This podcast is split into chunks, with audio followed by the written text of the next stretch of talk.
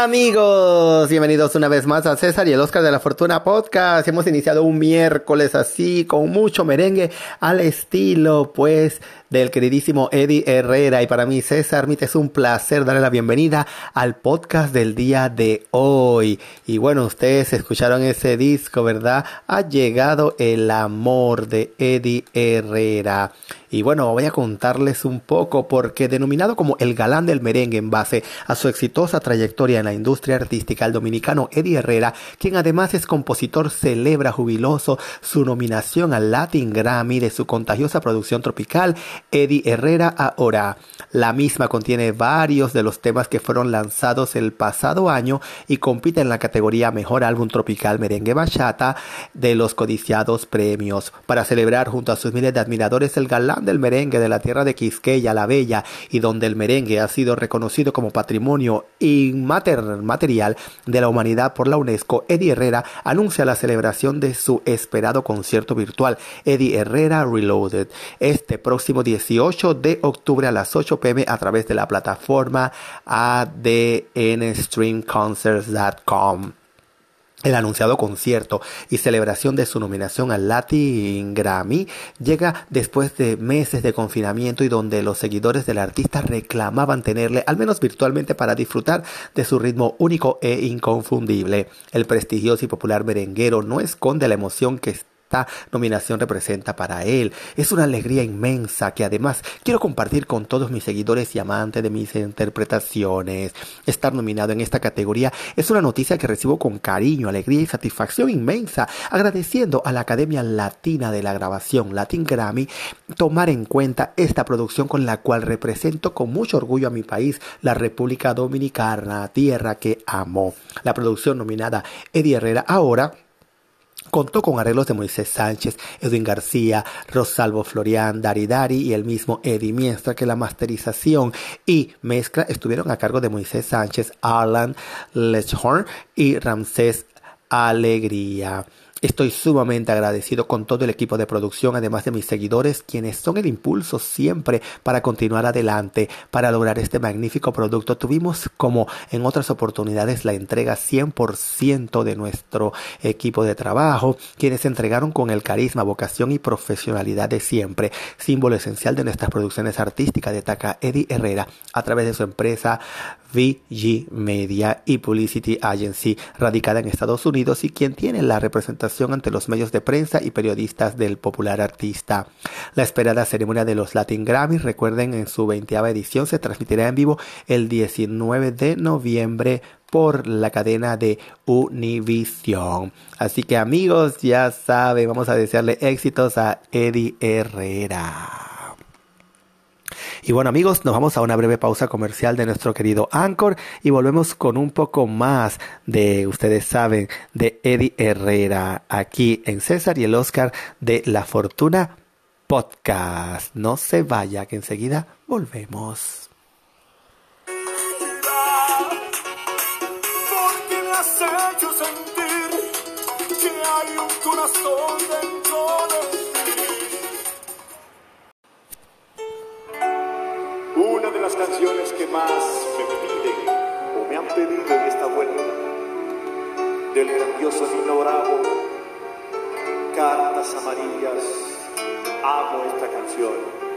Para todos.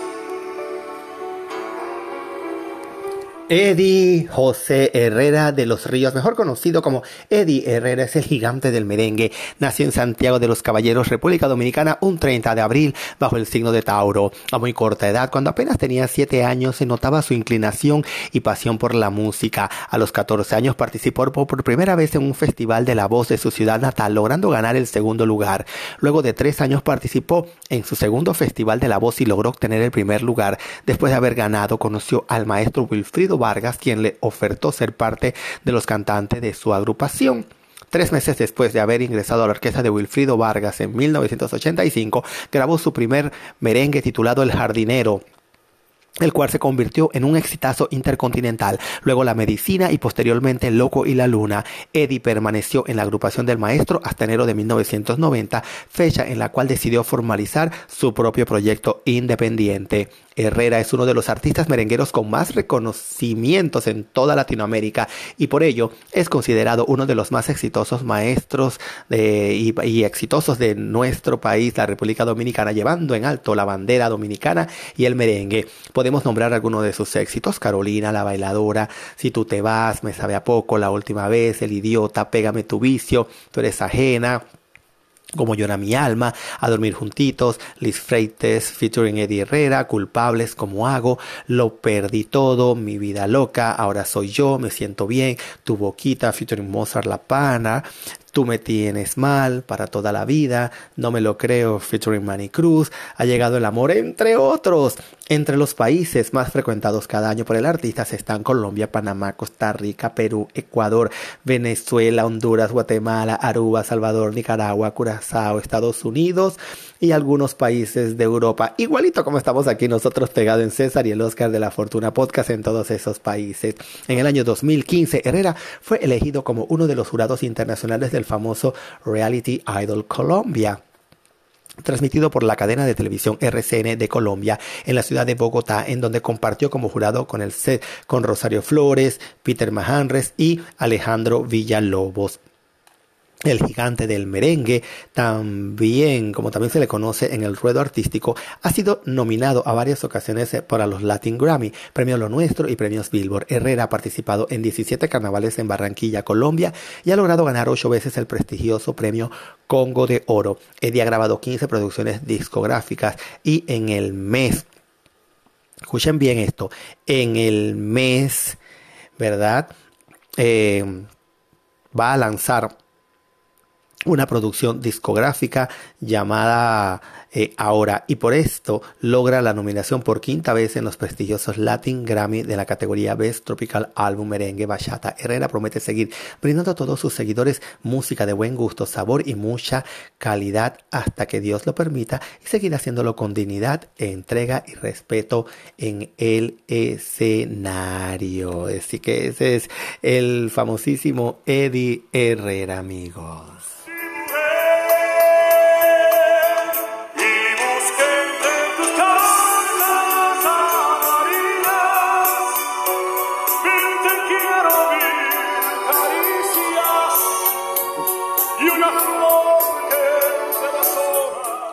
Y bueno, vamos a continuar un poco hablando de historia. Ustedes recuerdan pues el Mayflower que había zarpado el 16 de septiembre de 1620 de Plymouth, Inglaterra.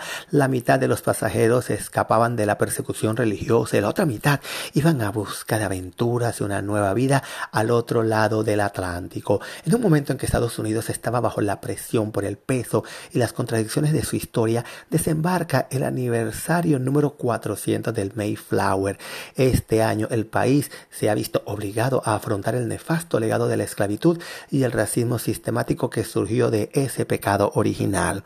Se han derribado y eliminado estatuas que conmemoran a los héroes de la Confederación.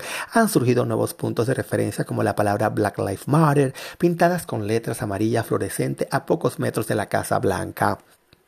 La reciente muerte del congresista afroamericano John Lewis, un héroe de Freedom Rice y Selma nos ha recordado las batallas culminantes de la era de los derechos civiles de la década de 1970. Bueno, así en medio de la lucha contra el distópico brote del coronavirus, un nuevo mundo desconcertante, también hemos estado sumergidos en los eventos buenos de antaño.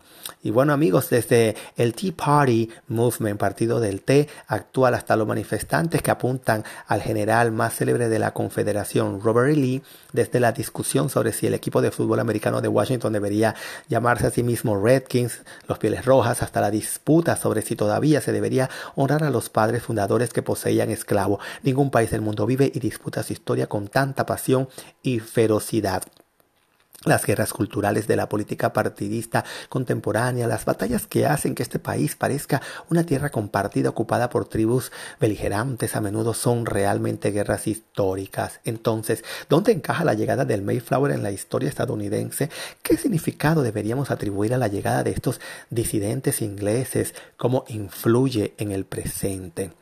Bueno, Imagínense pues que después de todo el Mayflower no trajo a los primeros colonos ingleses a estas costas. También la plantación de Plymouth fue el asentamiento inaugural. Jamestown en Virginia se había fundado 13 años antes. En el oeste los españoles ya se habían establecido en Santa Fe, la capital de lo que ahora es Nuevo México. Y quizás valga la pena señalar lo obvio desde el principio que los padres peregrinos no deben confundirse con los padres fundadores, los patriotas que lucharon contra los británicos en la guerra revolucionaria, los visionarios que en 1776 lanzaron este bullicioso experimento en democracia. George Washington no era de uno de los pasajeros a bordo del Mayflower, un error en el que se ha incurrido en ocasiones, aunque nueve presidentes de Estados Unidos pueden rastrear sus linajes hasta aquellos que hicieron el viaje, incluidos los Bush y Franklin Delano Roosevelt.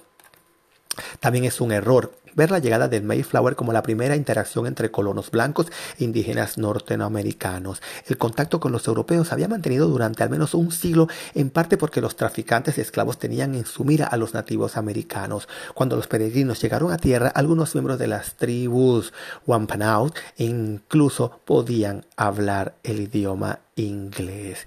Así que amigos, esperando que este breve histórico también haya sido de su agrado, nos despedimos recordándole que nosotros llegamos a ustedes por una fina cortesía de Bitter vs. Lenders con opciones de financiamiento a la hora de comprar o remodelar una propiedad con solo eh, llamar al 888-348-1778. Les repito, 888-348-1778. Recuerden la invitación mañana para que también se sume a un episodio más aquí en César y el Oscar de la Fortuna Podcast. Así que amigos, hasta mañana. Nos vamos. Porque tú eres ajena de Eddie Herrera.